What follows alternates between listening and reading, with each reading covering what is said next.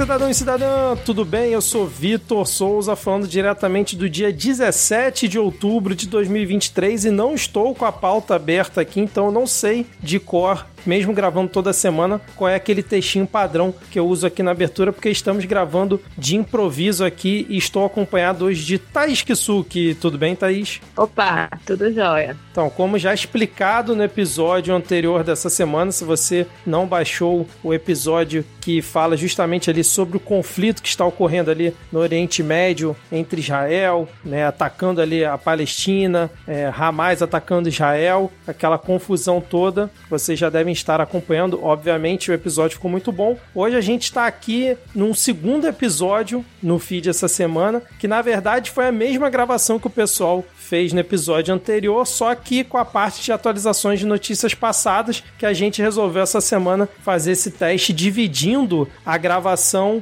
uma gravação só, em dois episódios. Então, a gente teve o episódio anterior que foi sobre o conflito, e esse episódio hoje vai ser sobre atualizações de notícias passadas com diversos temas. Um debate também muito legal que teve ali o Rodrigo, a Ana e o senhor Basso. E para não ficar esse vazio aqui na abertura, ou não ficar, por exemplo, a mesma abertura que eles fizeram no outro episódio, nesse aqui também, eu e Thaís, a gente resolveu aqui gravar um, uma abertura aqui pro episódio. Vamos aproveitar que eles não leram as cartinhas da Xuxa, já que Thaís não estava presente na gravação. Essa foi a desculpa que eles deram, hein, Thaís? Essa desculpinha esfarrapada que eles deram. A gente vai gravar Mas aqui. olha só. É, pois é. A gente vai gravar então aqui esse início de episódio e na próxima semana a gente vai tentar fazer dessa forma novamente, gravar dois episódios mais curtos, deixando claro aqui, mais dois episódios com pautas diferentes em momentos diferentes para que vocês possam ter mais midcast na vida de vocês ao longo da semana. Na verdade, nem tanto porque no final o tempo vai ser o mesmo, né? Mas vai ter mais de um episódio no feed, mas não necessariamente em, em, um dos episódios vai ter essa leitura de comentários aqui no início. A gente está fazendo hoje especificamente porque a gente está preenchendo essa lacuna aqui. Certo, Thaís? Algum comentário para fazer além da, das cartinhas que você ficou fora da gravação? Você quer comentar alguma coisa? Aproveita que a gente está aqui no nosso espaço agora. É, né? Estamos dominando o espaço. Não, não. Eu vou ficar só com a, a minhas, as minhas cartinhas mesmo. Não tenho nenhum comentário para fazer, não. Então manda a brasa aí. Então vamos lá. Ó, a gente, te, a gente deu uma roubada aí, porque a gente juntou aí três redes sociais para conseguir os 30 comentários. Tapetão, então, hein, Thaís? É, perigou não ter cartinha essa semana, hein? Mas rolou, deu certo. O primeiro comentário que eu vou ler é da Valesca Pistola, que falou no Twitter que Magno Malte não viu, ela não viu o vídeo, mas amou os comentários e vai procurar. Moro vai de Dalagnol, Conja, doida pra ficar solteira, vocês são demais. Absurdo no Rio de Janeiro? Quem já morou lá e não tem uma história de morte de uma pessoa próxima para contar, felizmente tá morando errado. Muitos parabéns para Ana Raíssa, né, que fez aniversário na semana passada. O Lucas Kobayashi falou no Blue Sky toda semana um episódio mais sensacional que anterior. Parabéns, Ana Raíssa, e que bom que retornou. Mas sempre feliz em ouvir Vitor Souza e Thaís Kissu, que acredito que só bêbado mesmo para aguentar o eleitorado de Magno Malte. Assim como só ouvindo vocês para aguentar esses anos insanos. Que bom que a gente ajuda aí vocês, né? E Lucas fez dois comentários. E no, no segundo comentário ele falou: Ah, mas sinto falta dos reis dos biscoites, Rodrigo Hipólito e Diego Esquinelo, que puderam me trazer para este universo do céu azul. No Spotify tem o comentário da Vanessa Barbosa. Toda semana ouço vocês enquanto espero minha filha na aula de teatro. O nome dela é Ana Beatriz e adora vocês. Episódio foda como sempre. Um beijo enorme para todos vocês. Ana Raíssa, que bom que voltou. Olha aí, o Midcast, o podcast da família brasileira. É, beijo Vanessa, beijo Ana. Espero que a aula tenha sido boa dessa vez. É, o Jefferson Nascimento falou: meu pai quase foi executado pela milícia uns quatro anos atrás. Minha mãe e ele moram numa das invasões da, Bra da Brasil. Morei lá uns 10 anos e se não tivesse um dos encapuzados visto o rosto do meu pai. Ficou meio confuso, eu acho que é a ordem das frases. Mas eu acho que. Não, acho que ele acho quis que vou... dizer que o, o, pai dele mora numa dessas invasões, né? Isso. E quase foi tivesse... executado pela milícia se não fosse um dos encapuzados ter reconhecido o pai dele, né? Como morador Isso, dali. Exato, exatamente. É, Amanda Lavrador disse que greve de recadinhos dos ouvintes é a única greve inconstitucional que existe. Cartinhas da Xuxa é o povo Midcasters. Ótimo episódio, saudades desse trio. O Matheus Rios Luz disse: 700 anos sem parabéns descoordenado. Beijo, Rodrigo. Thaís, te amo. Obrigada, Matheus. Beijo para você. E o Glaucio Souza disse: Não vou comentar mais. Não responderam o meu anterior. Ô, Glaucio, não fica triste, não. A gente lê é porque são muitos comentários. Exatamente, agora tá lido, né, cara? é, e tem mais um, vou ler só mais um. M. da Rochella disse que o preso acusado da morte de Marielle foi Orlando Curicica, que denunciou o escritório do crime. Ele disse que isso está no podcast Pistoleiros e disse também que bom que Ana Raíssa voltou. Ah, tem mais um. Ai, meu Deus do céu. Eu só tô aqui com os recadinhos, eu me empolguei agora, mas é o último, juro. Porque Bianca Drunovski disse que foi muito bom matar a saudade do Parabéns Descoordenado e soltou aí uma proposta, um pedido. Podemos sonhar com a bancada completa num episódio de retrospectiva 2023? Rapaz! Ó, retros... é, retrospectiva tá mais fácil, bancada completa tá complexo. exatamente, exatamente, Bianca. Inclusive, eu comentei lá no nosso grupo que a minha ideia esse ano era a gente justamente fazer uma retrospectiva de episódio especial de fim de ano. Não tem nada definido ainda, mas realmente a bancada completa a gente não promete. Vamos tentar, mas a gente é, não promete, tá bom? Acho que é isso, né, Thaís? Conseguiu ler bastante. É isso. Eu, eu, deixa eu só me intrometer aqui no, no seu momento, porque a, a Ju, ou o Ju81BR, comentou assim: cadê o Diego do TCU? Valeu, beijos né? O teu cu. a gente também quer saber cadê o Diego. Diego, né, tá, tá complicado de aparecer aqui, ouvinte, mas tá tudo bem com ele, só para deixar claro, tá? é, onde no mundo está Carmen San Diego Esquinela?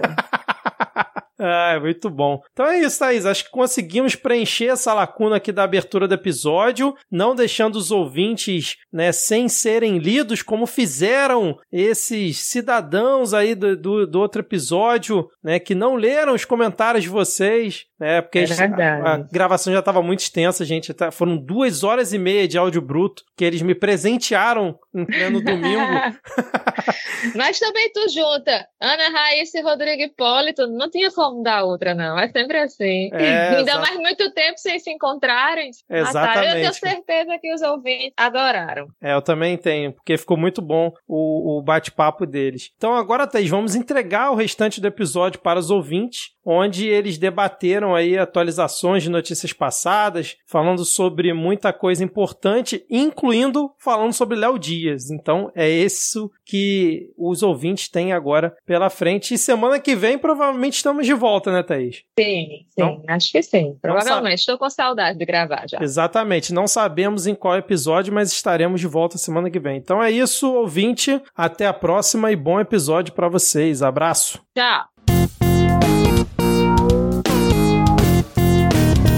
Gente, eu quero começar aqui puxando algumas atualizações de notícias desses últimos episódios. Uma coisa que ela já tinha sido aventada, já tinha sido tópico de debate nas redes e aqui no Midcast também, foi esse andamento de um projeto muito nocivo, um projeto que não tem muito, né, por que ele passar, por que isso não ser vetado, que é um projeto de lei que ele proíbe o casamento entre pessoas do mesmo sexo, proíbe a união entre pessoas homoafetivas. Que esse projeto ele foi passou numa comissão, que coisa, né? As pessoas ficaram muito assustadas. Saiu notícia de que a comissão de previdência, assistência social, infância, adolescência e família da Câmara dos Deputados deixou passar por 12 votos favoráveis a 5 contrários esse projeto de lei que proíbe a união civil entre pessoas do mesmo sexo, que é uma coisa que, bom, é legalizada no Brasil, né? Já acontece há bastante tempo. O STF já entende que tem que ser assim, então é uma interpretação da Constituição, significa que esse projeto ele é inconstitucional. Muita gente se assustou pensando que já era o ponto final, mas não, gente, não é, não é ponto final ainda. Esse projeto ele ainda vai passar pela Comissão de Direitos Humanos, Minorias e Igualdade, Igualdade Racial. Talvez nem passe por essa comissão, talvez ele, ali ele já seja bloqueado já. Mas se acontecer o absurdo dele seguir adiante, ainda tem a CCJ, a Comissão de Constituição, Justiça e Cidadania, que deve embarrear, porque, bom, o projeto é de descaradamente inconstitucional e a gente não tá com a Bia Kisses presidindo a CCJ mais. Então não tem a, na época da Bia Kisses era possível, né,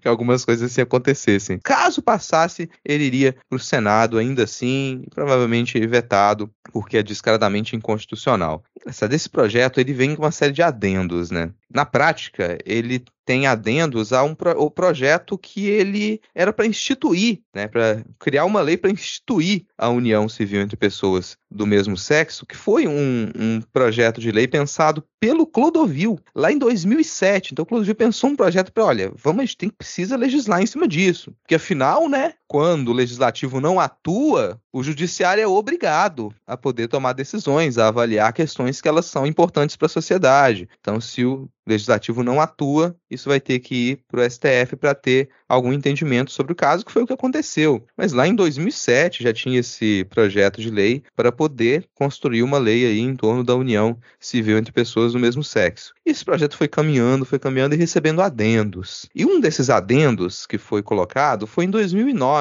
Em 2009, uma das vergonhas do Estado do Espírito Santo, capitão Assunção, que está lá com tornozeleira eletrônica, vamos lembrar, está lá com a sua tornozeleira eletrônica, é deputado estadual hoje, colocou uma, uma emenda ali para dizer o contrário, para dizer que, olha, que a gente não deveria, que não deveria, em hipótese alguma, a gente poder equiparar o casamento heterossexual com o casamento homo afetivo. Isso ficou parado em 2009 e ressurgiu agora em 2023, ressurgiu pelas mãos do PL com assim, alguns trechos de texto completamente absurdos. Já era, a proposta do Capitão Assunção já era completamente descalacrada da cabeça, sem nenhum pé na realidade. Mas a defesa do relator nessa última comissão, ela foi ainda mais vexaminosa, porque ele só usou princípios bíblicos, citou a Bíblia muitas vezes, e quis defender que o entendimento de casamento civil no Brasil, ele é puramente para reprodução, que é para isso que as pessoas casam, para reproduzir. Se não vai reproduzir, não tem por que casar. É um assim, um, uma repaginação daquela coisa da cloaca lá do Levi Fidelix, sabe? E foi apoiado por muita gente. É óbvio que as críticas elas são dadas, né? São explícitas, não tem por que um projeto desse caminhar. Mas eu quero deixar agora para vocês comentarem o que, que, vocês acham que vai acontecer. Se tem chance disso ir para frente, se a gente corre realmente um risco ali, ou se isso é mais uma tentativa da extrema direita de tentar manter no debate uma coisa que não tem mais o que ser debatido. Eu tenho esperanças fortes de que não passe nem na CCJ,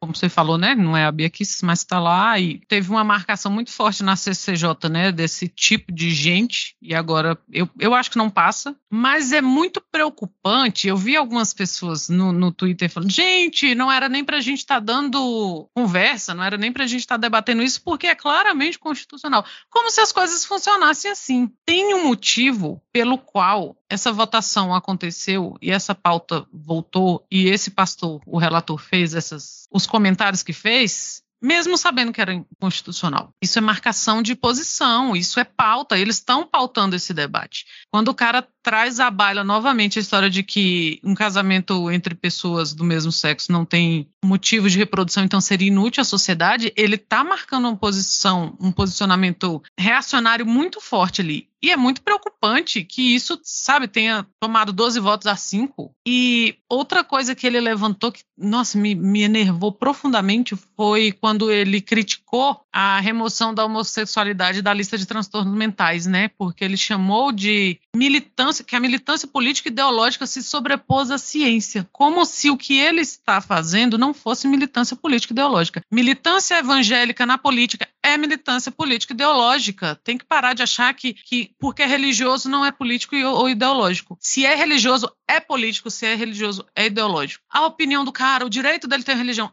é militância política ideológica. A gente tem uma bancada evangélica, é uma bancada de militância política ideológica. Então, ele colocar a remoção da homossexualidade como, ai, a, a, a, essa militância sobrepôs a ciência é uma enganação, mas é uma enganação para a gente que sabe que, que é mentira. Ele está falando para os seus ele está reforçando o que vai ecoar em igrejas pelo Brasil inteiro, de que eles não vão aceitar, num momento que a gente tem visto que as pessoas, em alguma medida, têm ficado mais confortáveis em serem LGBTQIA+, e participarem de uma comunidade religiosa. Muitas pessoas têm ficado mais confortáveis ou têm é, reforçado que, apesar de não serem aceitas, elas têm religião ou elas têm... Então, eles estão reforçando isso para que se ecoe nas igrejas pelo país. Não serão aceitos. E aqui é, teve uma parte dessa votação que falou muito de que ah, o Estado não pode obrigar um ministro religioso a celebrar um casamento homossexual. Nunca foi esse, o debate. Nunca foi esse. A questão é as pessoas poderem se casar civilmente. A questão nunca foi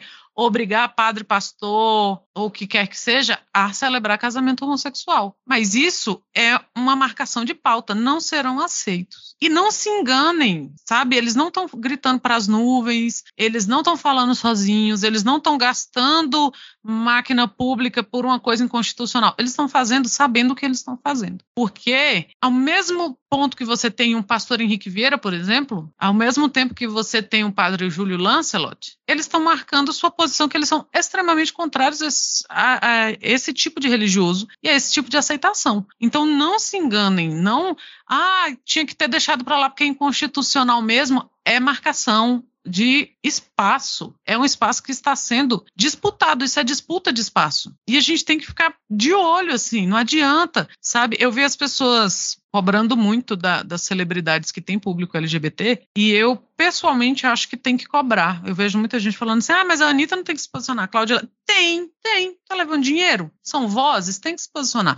Então, por um lado, é bom que as pessoas fazem, façam esse tipo de cobrança para que socialmente as pessoas se coloquem, sabe? Não, eu sou, eu sou contra a retirada de direitos, porque isso é retirada de direitos. Mas que a gente não deixe passar na certeza do ah, é inconstitucional, não vai dar nada. Eu tenho esperanças de que não vai passar nem pela comissão. Isso é disputa de pauta. É uma pauta sendo disputada. Para a gente não achar que o mundo inteiro é o sex education, que o menino pode voltar para a igreja, que da. Aliás, eu parei de assistir quando ele começou com esse flerte, mas é um problema meu, meu e das igrejas, né?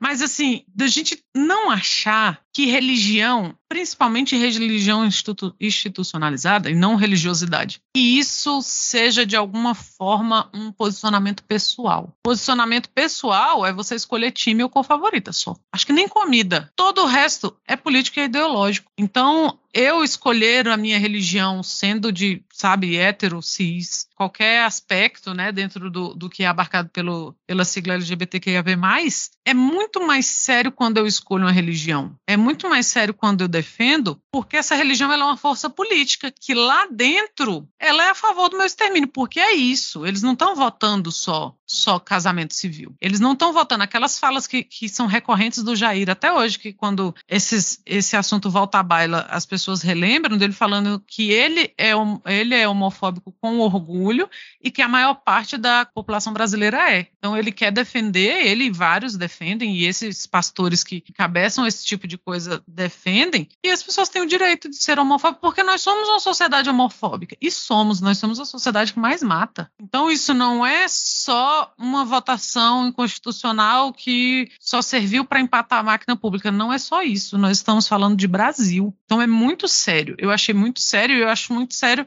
as pessoas relaxarem nessa de que é, ah, é inconstitucional, deixa para lá, deixa morrer esse assunto. Não é assim. O bolsonarismo não acabou, sabe? É muito bom ter o Lula lá, é muito bom poder criticar um, o PT, sem cair no, nas respostas fáceis do bolsonarismo, mas o bolsonarismo está vivo. Essa semente do mal, essa semente amarga que deu fruto ao bolsonarismo, ela está ali. A gente não pode, sabe? E a gente é muito desmobilizado. Meu Deus, como esquerda, sabe? A gente passou do povo que, que fazer. Quando a gente achou que tudo se resolvia com banquinha de bolo e café, para pessoa que não vai mais votar no. Ah, vou votar para conselheiro tutelar, não. Porque a gente se desmobilizou de um dia para o outro. O Lula ganhou, a gente se desmobilizou para agora a gente está aí falando que, ai, gente, é inconstitucional, vamos pensar em outras pautas. Não é inconstitucional é seríssimo. Eles estão encabeçando essa discussão e a gente tem que ser muito firme, sabe? A gente é muito bom ter a Erika Hilton falando o que fala, é muito bom, mas é muito sério. Tenho esperanças e tenho esse conforto de que não vai passar, mas não tenho o conforto de achar que não é uma discussão válida e que não é um assunto que tem,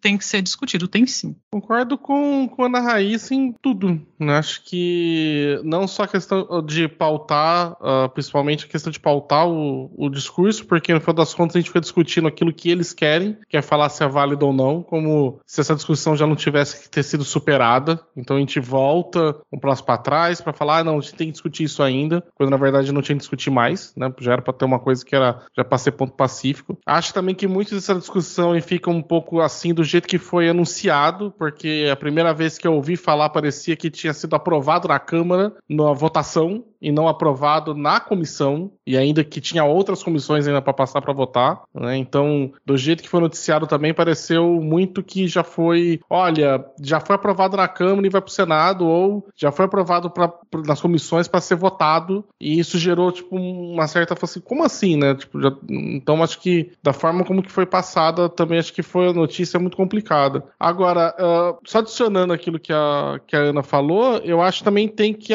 uma coisa que eles colocam também porque é uma pauta para tensionar com o STF, né? Porque quem acabou hum, dando esse entendimento, né, que deu essa interpretação da, da, da, Constituição, que acabava garantindo também esse direito, né, a todos os tipos de união, foi o STF e a gente sabe que já está uma tensão muito grande entre, né, o legislativo e não só a Câmara, mas o do Congresso, mas o Senado também, a respeito das decisões do STF falando que eles estão uh, indo longe demais, eles estão, né, aquele famoso, ah, eles estão esticando a corda então eles estão legis querendo legislar no lugar do, do Congresso, e aí é mais uma coisa para ficar, talvez, alimentando essa ideia, alimentando esse discurso, esse argumento de falar que, olha, o STF está se metendo demais, então a gente agora aqui vai, vai trazer a discussão para cá, né? E mesmo que não for aprovado, é falar, olha lá, não foi aprovado, sei lá, eu acho, né? Respondendo o que o Hipólito perguntou, se estava achando que ia ser aprovado, como é que ia ser? Acho que não vai ser aprovado na CCJ. E aí não vai ser aprovado na CCJ muito muito provavelmente porque já tem um, parecer do,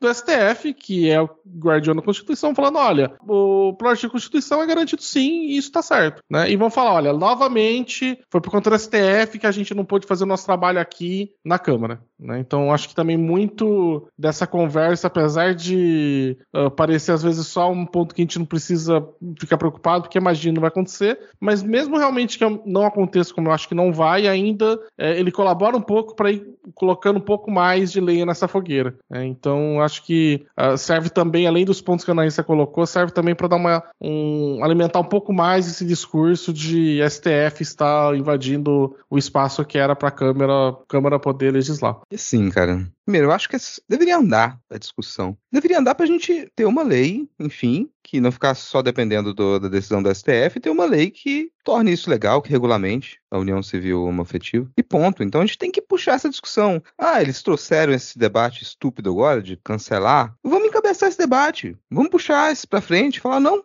vamos lá, olha, isso aqui é inconstitucional, tá fora, beleza. Mas vamos votar essa lei aqui, que foi proposta lá em 2007, pra gente poder enfim ter isso no texto da lei já que não quer depender tanto do STF. Mas eu queria te perguntar também, Barço, se você quiser falar, tiver um pouco mais para falar sobre isso, sobre um aspecto burocrático, porque a pessoa ter o casamento civil ali, as pessoas do mesmo sexo terem o casamento civil, isso coloca elas para parem direito com as outras pessoas e são coisas muito práticas, assim, gente. Coisas muito práticas. Isso vai afetar a vida financeira da pessoa, vai afetar é, a possibilidade da pessoa ter ou não algum direito. Isso tá ali, você precisa ter lá o registro, né, desse casamento civil. Como é que você visualiza? Você tem alguma coisa para dizer pra gente? Como é que isso funciona, por exemplo, se a pessoa, ah, ela foi dependente a vida inteira de alguém e se casou no civil com aquela pessoa e essa pessoa morreu. E aí, como é que vai ser a vida dessa de quem ficou agora? Por um exemplo exemplo assim prático do que, que pode Sim, acontecer. Um exemplo prático é realmente é uma coisa que a gente viu antes até de ter sido regulamentado melhor isso na esfera federal de modo como um todo, né? O NSS acho que foi em 2000 e acho que foi 2008, eu acho que foi, eu não me lembro, ou 2010. Eu já estava já no NSS quando aconteceu isso, de que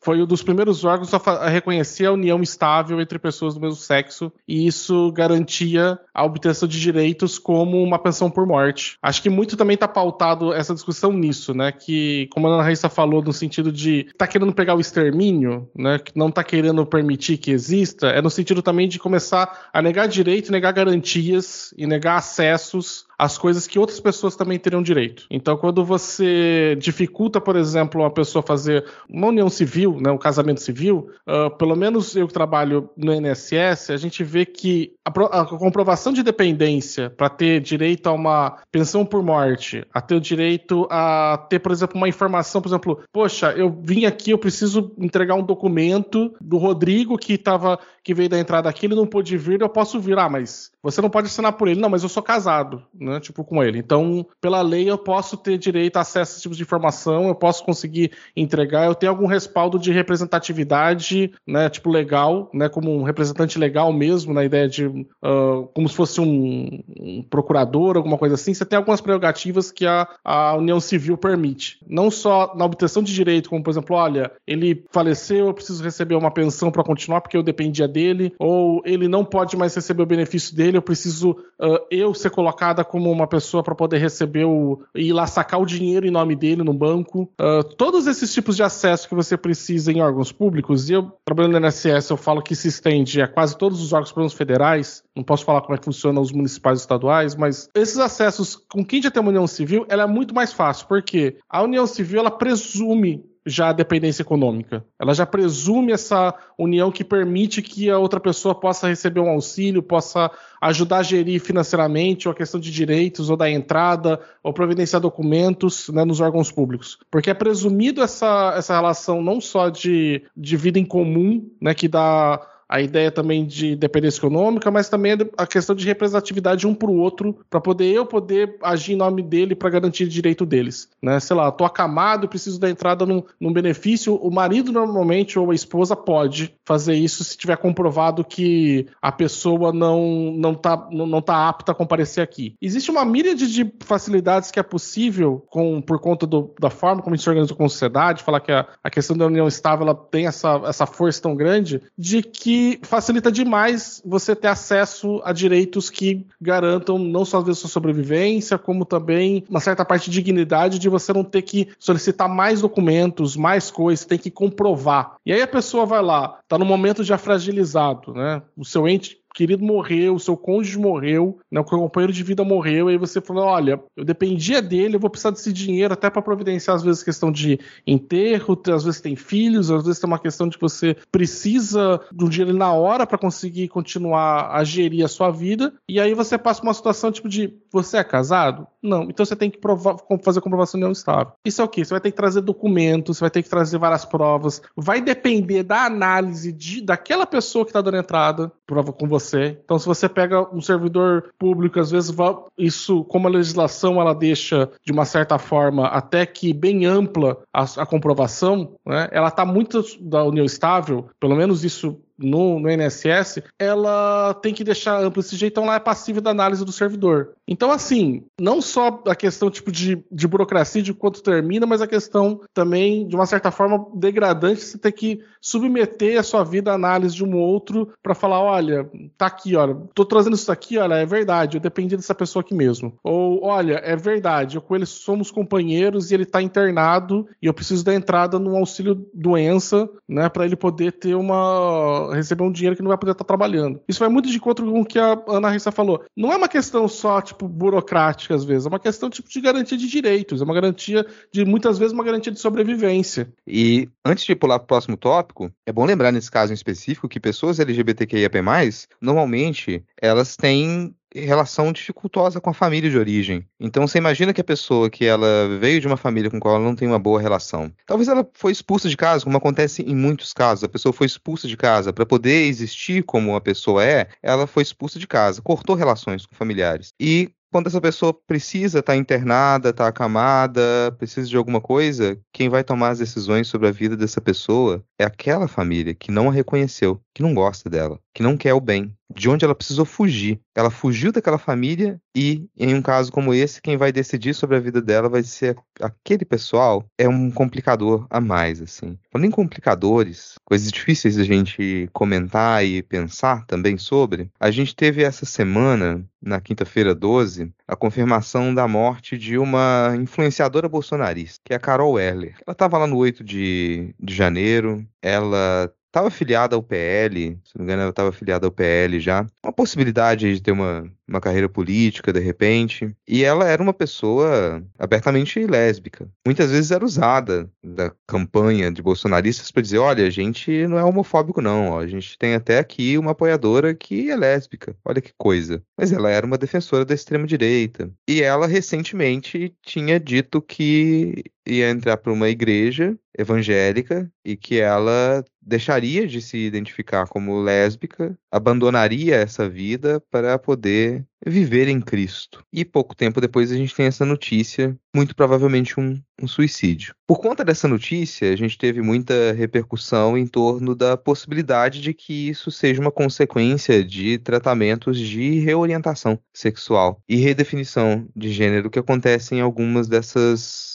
comunidades terapêuticas, é algo promovido por essas igrejas, e que sim, em 100% dos casos isso aumenta a intensidade da depressão ou pode causar depressão. E na grande maioria dos casos, isso leva a ímpetos suicidas. E não, a pessoa não vai deixar de ser gay porque ela vai ficar dias ouvindo discurso homofóbico de um pastor ou de um psicólogo, de uma psicóloga que vai fazer esse tipo de, de desserviço, né? Então são coisas que acontecem. Isso é real. As pessoas morrem por conta desse tipo de cura gay, que não existe que não é uma doença. Então não tem por que você curar ou tentar curar algo que não é uma doença. Mas você tem essas chamadas terapias de reorientação sexual. Terminam de modo trágico, sempre. Pode, se a pessoa conseguir se libertar disso e viver a vida dela, ótimo, mas ela ainda teve que passar por épocas muito traumáticas. E muita gente se entrega a isso porque quer viver em um ambiente religioso, quer professar sua fé, quer estar junto com a família, quer ser aceita naquela comunidade e se submete a esse tipo de tortura.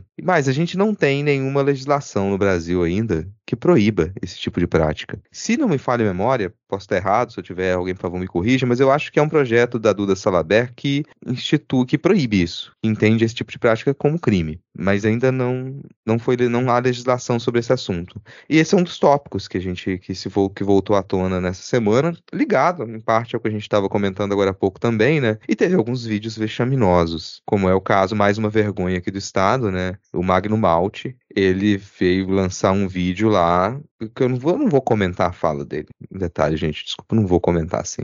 É, é nojento demais, assim, é uma coisa uhum. nojenta demais. E puxar esse ponto porque, cara, a extrema-direita continua insistentemente dominando as pautas ditas de costumes. E a gente vai atrás, porque a gente parece se recusar a tomar essas pautas como nossas. Pois a gente tem que encabeçar isso. A gente tem que puxar a pauta pela lei sobre casamento de pessoas do mesmo sexo. A gente tem que puxar a pauta para proibir terapia de reorientação sexual. A gente tem que partir para cima, porque se a gente não partir para cima, se a gente não encabeçar essas pautas, eles vão encabeçar. E é o que eles têm feito. E percebam, gente, o que arrasta a extrema-direita mundo afora é pauta de costumes, que a gente se recusa a tratar. E toda hora que se toca alguma pauta, vem a militância de esquerda falar: não, mas se a gente for falar disso agora, a população brasileira que é conservadora não vai encarar muito bem. Então a gente tem, não, não vamos tratar desse assunto agora. Enquanto a gente não trata desse assunto, eles estão tratando. Eles estão tratando. Eu acho que é algo que, que condiz com o que a gente estava comentando agora também, que a gente precisa voltar a, a, se atentar, né, a prestar atenção em como que isso acontece para não ser só em cima de notícias trágicas. Eu gostaria muito que a gente conseguisse puxar esse fio da meada e levar isso adiante, se desfazer dessa dessa treta eterna que tem dentro das esquerdas,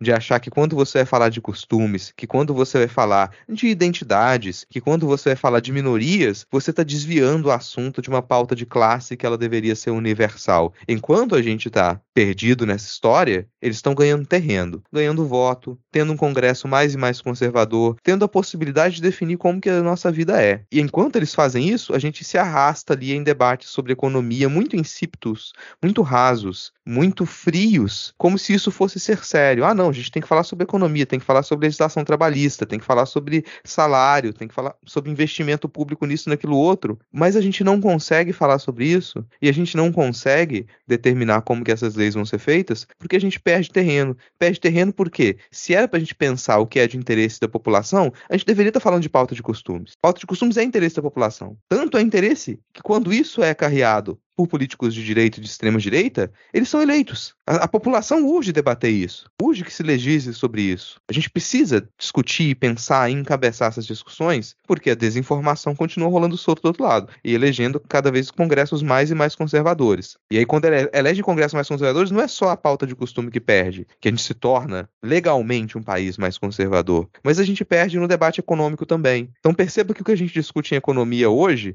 é muito mais conservador, muito mais ortodoxo do que era 15 anos atrás do que era 20 anos atrás. Porque, junto com, com esse Congresso conservador de costume, eles trazem as pautas liberais e ultraliberais para a economia também. Então, a gente perde nos dois campos, assim. É uma da, das coisas que eu queria comentar com relação a isso. Não sei se vocês querem falar algo com relação a esse tópico em específico. Eu vou irritar aquele ouvinte que fala que acha ruim quando a gente só concorda com você. Eu concordo. É, eu lembrei de uma vez que a gente discutiu aqui, eu acho que estava além do Rodrigo, estava o Diego, e a gente discutiu sobre aborto. E a gente falou disso, né? Ah, mas a população não tá. A gente comentou sobre isso também, eu comentei um pouquinho no episódio passado que a gente falou do, do STF e tal. Ah, mas a população não está pronta para discutir uso recreativo de drogas, a população não está pronta para discutir aborto, a população não está pronta para discutir qualquer pauta de costume. Está, porque se a população está pronta para morrer por causa disso, ela tá pronta, sabe? Quantas vezes não acontece o que aconteceu com essa moça aí? Se a pessoa passa por essas terapias que não são terapias, né? E, cara, não é bom, não é bom, não é bom pra pessoa. Uma pessoa como ela que já tinha um quadro de depressão e ela falava disso. Quando que a gente vai estar tá pronto para discutir isso? Quando que as pessoas vão continuar morrendo? E aí a extrema direita pauta isso, ela pauta a reação a isso, porque aí tem vídeos e não só do Magno Malte, dessa galera falando as, as coisas mais atrozes, o tipo de coisa mais asquerosa e um depois do outro a respeito disso. E a mídia capitalizando em cima também. Ah, vejo que tinha no apartamento. Ah, sabe? Ah, o que que ela deixou escrito? O que que, que tinha postado duas horas antes? Porque aí fica essa capitalização em cima disso. Porque a população não está pronta para discutir. Está pronta para discutir. A gente está pronto para discutir qualquer coisa, porque essas coisas são pautas diárias na televisão, inclusive. As coisas acontecem. Então eu, eu concordo absolutamente com tudo que o Rodrigo falou. E eu não é a primeira vez que, que, que eu também engrosso esse debate. De, a gente tem que discutir, porque enquanto a gente não discute, e qualquer que seja, a gente está morrendo, tem gente morrendo tem gente,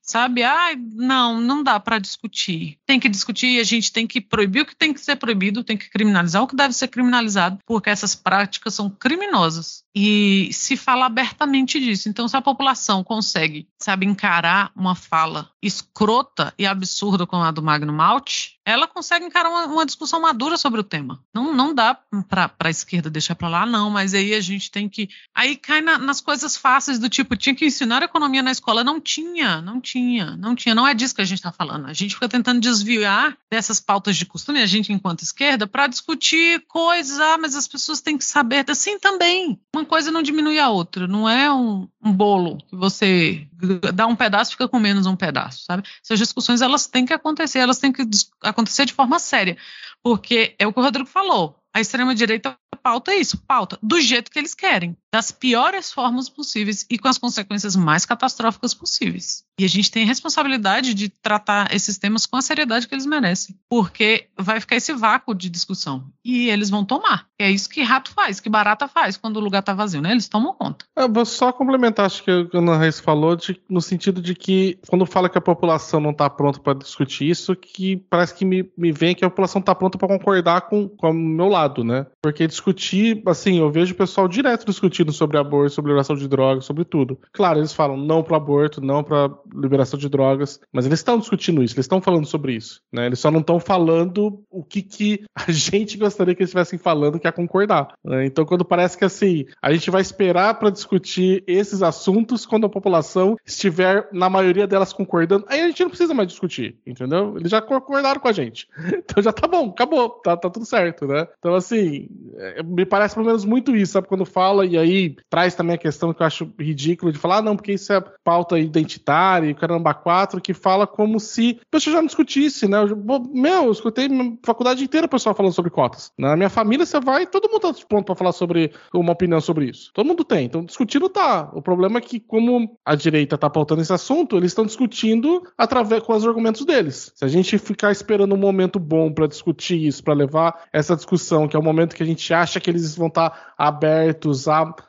concordar com a gente, esse momento nunca vai chegar, entendeu? O nível da merda, gente. Não sei se vocês percebem, mas a extrema-direita, cada vez mais, ela toma estratégias que seriam estratégias pensadas pela esquerda, elas progressistas. Que é você imaginar, pô, a gente quer uma maior participação popular. A gente quer que a população ela se envolva comunitariamente nos debates e que elas opinem sobre a lei. Isso é uma pauta de esquerda. A esquerda gostaria que a população ela pudesse opinar e que as leis elas refletissem cada vez mais ali a participação popular. Só que uma população formada e informada. E aí, ao invés de a gente informar a população, a gente deixa que a extrema-direita desinforme. E eles desinformam e vem o quê? Vem a proposta de plebiscito. Que eles passam todo esse tempo desinformando a população sobre drogas, sobre aborto, sobre educação sexual. E aí, depois que eles informam todo mundo, agora vão propor um plebiscito. E a gente foi lá e deixou que o Congresso mais conservador da história fosse eleito. Então eles ditam. E eles vão e conseguem um maldito plebiscito com a população que eles desinformaram. Percebe o nível da loucura? E, é, e é esse o risco que a gente está correndo, porque a gente não. A gente tem muito medo disso agora. Se a população usa drogas, então ela está preparada para debater sobre legalização das drogas. Se a população aborta, ela está preparada para debater sobre aborto, sabe? Não tem, não tem isso. Sim. A população faz essas coisas, essas coisas existem. Então a gente tem que discutir. E a gente está muito atrás disso, está muito atrás. Hoje em dia, se a gente propõe um plebiscito, se a gente puxa uma participação popular em cima disso, a gente tende a ter um resultado desastroso. Mas essa falha é nossa. Essa falha é da esquerda, que não tomou a frente nesses debates. Então a gente também tem que encarar a nossa falha. Opa, falhamos grosseiramente. Vamos para frente, vamos para cima agora para ver se a gente consegue, pelo menos, ter tirar um pouquinho da desvantagem que a gente a gente conquistou essa desvantagem nesse tempo, né? Aí isso envolve o quê? Isso envolve lei, envolve projeto de lei, envolve a gente legislar sobre esses temas. E ao não legislar sobre esses temas, a gente encara esse mais essa crise agora que a gente tem, porque o STF ele foi fundamental durante esse período de desgoverno Bolsonaro, encarou muita coisa durante a presidência da Rosa Weber, acelerou ainda mais o debate sobre esses temas, sempre provocado. Então, um legislativo, um judiciário provocado, porque o Congresso nunca legislou sobre esse assunto. E aí, pensem comigo: a gente não tem um Congresso conservador desde hoje. Por que será que o Congresso, mesmo sendo muito conservador durante todos esses mandatos, ele não puxou esses projetos de lei, não votou isso? Porque o Congresso poderia ter proibido o casamento homoafetivo há muito tempo, poderia ter colocado uma lei para proibir isso. O Congresso poderia ter proibido terminantemente o aborto no Brasil há muito tempo. Poderia ter feito isso. O Congresso poderia ter proibido todo e qualquer consumo de droga no Brasil, todo e qualquer porte, qualquer quantidade de qualquer droga no Brasil. Há muito tempo não fez. Não fez porque a nossa população não é tão conservadora assim. Não fez porque isso é uma coisa que sim, esteve aberta a debate. E a gente ganhou em muitos momentos. A gente esteve à frente em muitos momentos, mas a gente se acovardou. Então quer dizer que a gente não legislou sobre esse assunto. Ao não legislar sobre esse assunto, a gente abriu margem para que isso fosse definido pelo judiciário. E vou ser honesto, eu não acho confortável. Eu não acho confortável que o judiciário ele defina certas regras. Ele está lá para interpretar a Constituição, mas toda vez que ele é provocado a tomar uma posição em cima de algo que poderia ter sido decidido pelo Congresso em outros momentos e faz isso, a gente tem riscos de, num futuro próximo, a gente perder aquilo que a gente ganhou. Muito facilmente perder aquele direito, porque o Congresso pode reagir negativamente ao Judiciário e resolver por conta de um enfrentamento, tomar uma posição contrária, que é o que está acontecendo agora. Então você vê essa rixa entre o Pacheco, presidente do Senado, e o STF que em alguma medida, porque o Pacheco está em campanha eleitoral e campanha ou ele está em campanha para conseguir algum outro tipo de cargo, né? Porque ele vai logo perder a presidência do Senado, dificilmente vai ser reconduzido, talvez deixe de ser senador e ele vai precisar seguir com a sua carreira política. Então ele está marcando presença, ele está fazendo as suas articulações em cima de uma ala muito conservadora e tomando para si a pauta de embate ao STF que o bolsonarismo ele precisou deixar de lado, porque o Bolsonaro perdeu. O Bolsonaro perdeu, o bolsonarismo continua a existir, mas como uma força política que ela é um adendo ao Centrão. E o Centrão mais conservador, o Rodrigo Pacheco tenta tomar essa liderança e a pauta de embate ao STF ela é fundamental. Nessa semana a gente teve um evento que aconteceu é, em Paris, que era um evento da, de uma organização chamada Esfera Brasil, e que tenho certeza que não fabrica rolimãs. Tenho quase certeza que eles não fabricam rolimãs. De convidados lá tinha, além do Rodrigo Pacheco, tinha o Gilmar Mendes, tinha o Barroso, eles estavam lá nesse evento. E o Rodrigo Pacheco resolveu alfinetar, resolveu falar que, bom, você estava discutindo no Brasil esses limites, né, para o STF, que o STF estava se intrometendo em coisas que são funções do Congresso, funções do Legislativo, e tanto o Barroso quanto o Gilmar Mendes, eles, eles responderam em cima, assim, eles falaram muito nas suas falas sobre isso, sobre o reconhecimento do papel do STF para manter a democracia no Brasil. E existiu, gente. Existiu. Por mais que você possa ter críticas ao STF, a gente tem que compreender que nesses últimos anos, se não fosse as posições do judiciário, a gente tinha perdido muito mais. E o Rodrigo Pacheco ficou calado. O Rodrigo Pacheco estava lá apoiando o Bolsonaro. O Lira estava lá apoiando o Bolsonaro. Então, se dependesse dessas lideranças do Congresso, a gente estava muito mais fudido. A tentativa de golpe em diversas instâncias que ocorreu do primeiro turno até o 8 de janeiro teria se concretizado, porque eles estavam do lado dos bolsonaristas, eles estavam contra a democracia. E o STF se posicionou contra isso. Agora o Pacheco tá lá, né? Enfesado, achando que o STF está resolvendo legislar. E no meio desses bate-rebate, inclusive, o ex-presidente da França, o Nicolas Sarkozy, ele. Pô, surgiu o nome Nicolas Sarkozy. Quanto tempo eu não ouvi esse nome, né? Quantos anos não ouvia falar dessa figura? Ele apareceu, estava no evento também, para sugerir que o Barroso, de repente, poderia ser um candidato a presidente do Brasil. Olha só, poderia deixar a presidência da casa e se tornar presidente do Brasil, porque ele teve uma fala política muito condizente com os caminhos que o Sarkozy acha que deveria se tomar. É, não sei, não gosto da ideia do Barroso ser candidato a nada, muito menos ele tomar alguma liderança executiva, né? Mas tá, isso aconteceu mais um capítulo do embate entre o Senado e o STF, que vai acabar, isso vai arrefecer, o que, que vai acontecer nessas próximas semanas aí com relação às posições conservadoras do Rodrigo Pacheco? Tem ali, talvez, um ressentimento, porque o STF resolveu arquivar denúncias contra o Arthur Lira e o Pacheco não é lá muito né, fã, nunca se deu tão bem com o Arthur Lira. Será que tem um pouco de ressentimento nisso também? Tá acontecendo os jogos em Brasília e em Paris. E aparentemente, né? Isso não. Não sei o que, vocês acham, mas não sei até onde eles vão conseguir levar essa disputa. O que, que o Pacheco tem a perder? Se o STF ele vai dar um passo atrás ou vai continuar esse enfrentamento? Hum. Só fazer um parênteses antes do Basso falar, mas isso de ex-presidente da França estar tá se metendo nesses assuntos é um negócio que cheira tão a PSDB. Nossa, meu Deus!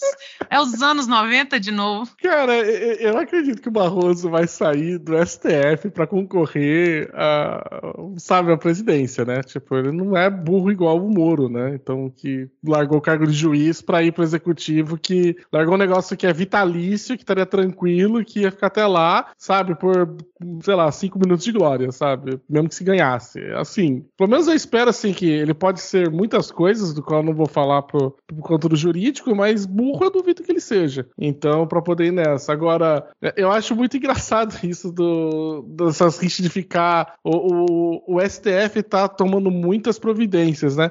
Eu acho esquisito, porque para mim, cara, isso é passar tanto recibo. Porque assim, a gente. O nosso sistema ele foi feito para ser um sistema de pesos e contrapesos. Então, assim, você só né, vê um órgão, um dos três poderes, né? Agindo demais por conta de que o outro tá fazendo alguma merda ele tem que ir lá e dar uma, uma freada. Então, assim, se o, o STF tá fazendo muito e, e, muitas das ações dele estão indo num sentido contrário ao do, do Congresso, do Legislativo, é porque quem tá fazendo merda é o Legislativo. É muito passar o recibo assim: olha, você, tipo, tá me colocando aí, você tá puxando minha orelha. Eu falo, tô puxando a orelha porque você não para de falar asneira, né? Então, sabe, eu, eu não consigo entender muito isso. É uma tentativa de deslegitimar o outro, falar, olha, eu, você não devia estar tá chamando minha atenção. Eu falei assim, pô, então anda na linha. E apesar que, como o Rodrigo falou, acho que a gente vê que, principalmente 8 de janeiro, tinha muito invadir os três poderes. Não, não, a gente não vê quase nada sobre o que aconteceu na Câmara, né, na parte lá do, do Legislativo. Não, pelo menos acho que ninguém, pelo menos mostrou foto que alguém que entrou do gabinete do Arthur Lira e fez alguma coisa lá, entendeu? Tipo, sei lá, defecou na mesa dele. Não teve esse tipo de coisa, né? O alvo era muito claro que o principal alvo era o, a parte do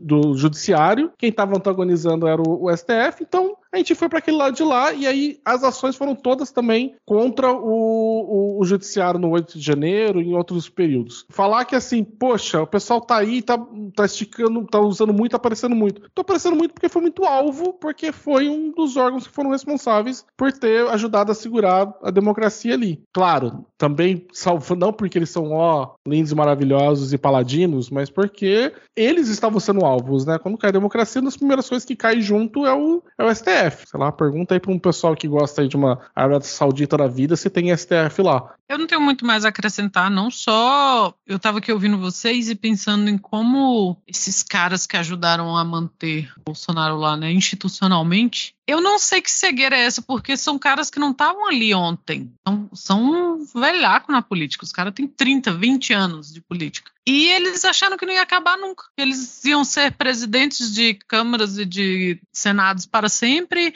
e que eles iam ser ministros para sempre, e eles seriam. E agora tá todo mundo meio querendo bater cabeça, esconder ali o rabo. É, é muito impressionante, assim. Eles tinham muita certeza. E eu nem acho que eles tinham uma grande fé num golpe. Eu só não entendo por que, que eles acharam que nunca ia acabar. Primeiro, corrigir a sua seu uso de cegueira, porque não cegueira não quer dizer que a pessoa seja ignorante a nada. Mas, cara, eu, eu concordo com a Ana Raíssa, mas acho que tem um negócio aí. Eles acharam que nunca ia acabar porque eles tinham muito poder na mão. Eles tinham muito poder. É meio inimaginável você estar tá lá com tanto poder na mão e você pensar, meu Deus, com tanto poder na mão, com tanto dinheiro, com toda a estrutura estatal aparelhada, não é possível que a gente vai perder uma eleição. Não é possível. Tem que ser muito incompetente, tem que ser muito burro, tem que ser muito estúpido. Sim, tem que fazer um trabalho muito merda para você estar tá com toda a estrutura estatal, você ter aparelhado todas as polícias, você gastar milhões e milhões e milhões, centenas de milhões de reais, você comprar gente, comprar ônibus,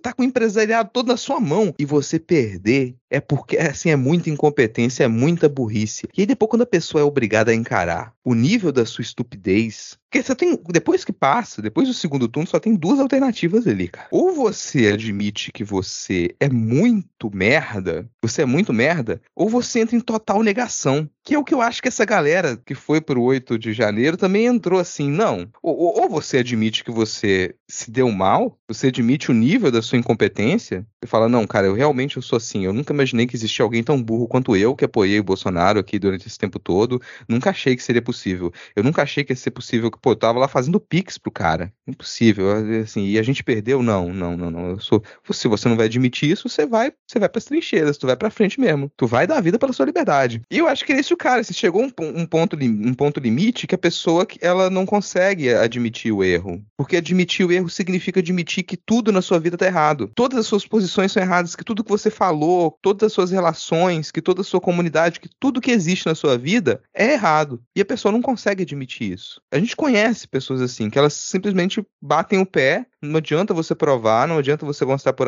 uma mais bela, elas destroem a vida dela, mas elas não admitem que estão errado. Porque tá errado significa partir do zero, falar, eu tenho que apagar tudo que eu decidi ser, passar a ser diferente daqui para frente, sempre de cabeça baixa. Porque dependendo do nível da merda que você fez na sua vida, cara, tu vai passar a vida inteira de cabeça baixa. Não adianta você querer levantar a cabeça, mas depois falar, não, olha só, sou uma outra pessoa agora, vou fazer o bem. Não, cara. O mal que você fez é muito grande. Então, é, e eu acho que ainda tem muita gente com essa nessa posição ainda. E que se pudesse hoje, abandonaria por completo a política. Quem está na prática na política, trabalhando na política, às vezes não consegue mais sair. Gostaria de sair, mas não tem mais essa alternativa. Porque a, depois que você entra na política, depois que você começou a trabalhar naquilo ali, é muito difícil de você sair. E para quem não está na política, mas resolveu ser ativista, se torna muito difícil da pessoa reconstruir a vida dela do zero. Tem quem consegue, mas se torna muito difícil. Então tem uma boa parcela da população hoje que ela gostaria de não ter mais que tocar em política, de nunca mais se envolver com isso, de não falar sobre esse assunto. Mas ela não falar sobre esse assunto hoje significa ela se isolar, porque ela não vai ter mais com quem conversar, ela não vai ter mais, ela perdeu o contato com o mundo, porque ela não sequer assiste jornal, todo contato com o mundo dela é aqueles grupos, aquela comunidade e aquilo. Nem esteticamente ela consegue, mas ela não consegue olhar para o mundo sem reagir politicamente. Se ela sai na rua e ela vê uma bandeira do Brasil, é, é, isso acontece com todo mundo. Se a gente vê hoje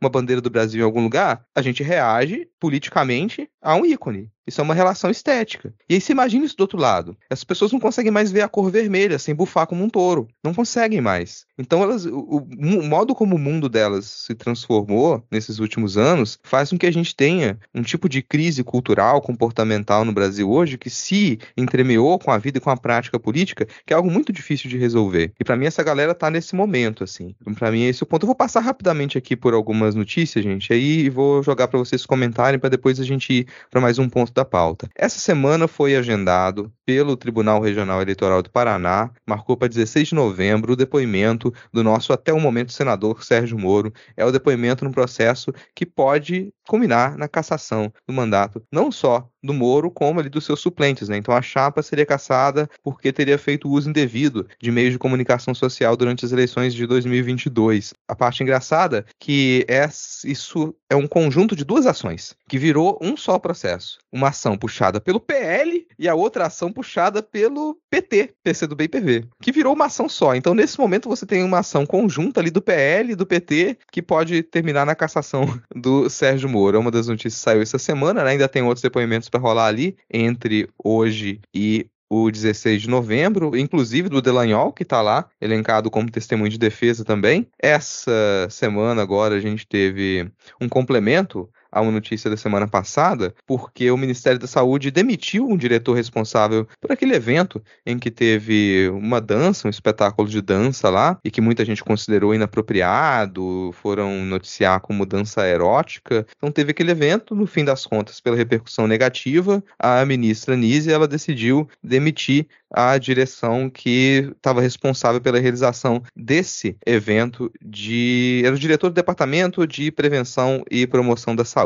Então foi uma resposta. E ainda nessa semana a gente teve uma entrevista bombástica do 04 ao grande jornalista, ao renomado jornalista Léo Dias, a gente teve uma entrevista que, bom, em parte era para falar sobre o que saiu, né, de informações sobre ele ter ali uma relação com um assessor dele. Então ele estava se ele ia pedir ou não a carteirinha do Vale e o Vale estava decidindo se ia aceitar ou não receber o 04 no Vale. Mas no fim das contas a entrevista ela foi meio vexaminosa porque o sujeito ele é assim, ele é um, um não comunicador. Ele consegue não se comunicar das diversas maneiras possíveis, o 04. É impressionante. Eu fico chocado, eu fico eu fico assim, muito surpreendido. Eu tenho dificuldade de entender como é que uma pessoa ela consegue chegar a esse nível de não comunicação. Então ele Irmão do Carluxo, de... Rodrigo. Pois é, cara. Mas assim, o Carluxo, ele tem códigos intrincados para se comunicar. Ele tem uma comunicação própria, ele habita um mundo à parte. Mas o, o 04, ele é uma negativa de si mesmo. Isso é muito estranho, assim, cara. É como se você fosse sugado por um, um vórtex de anulação, de autoanulação, que é muito triste. Então você vai assistindo aquilo e você pensa, por que colocaram esse rapaz aqui para falar? Porque ele é incapaz. E ele vai, é, e ele vai meio até o que ele, o pouco que ele consegue comunicar, e eu concordo com você, é, é um não comunicador. Ah, porque eu gosto muito de Floripa. Aí eu nunca tinha vindo aqui, aí daqui a pouco o Léo diz: "Mas você tava tal dia?" Aí ele, plá, Aí, ah, eu sou um fudido. Porra, mas tu morava numa mansão.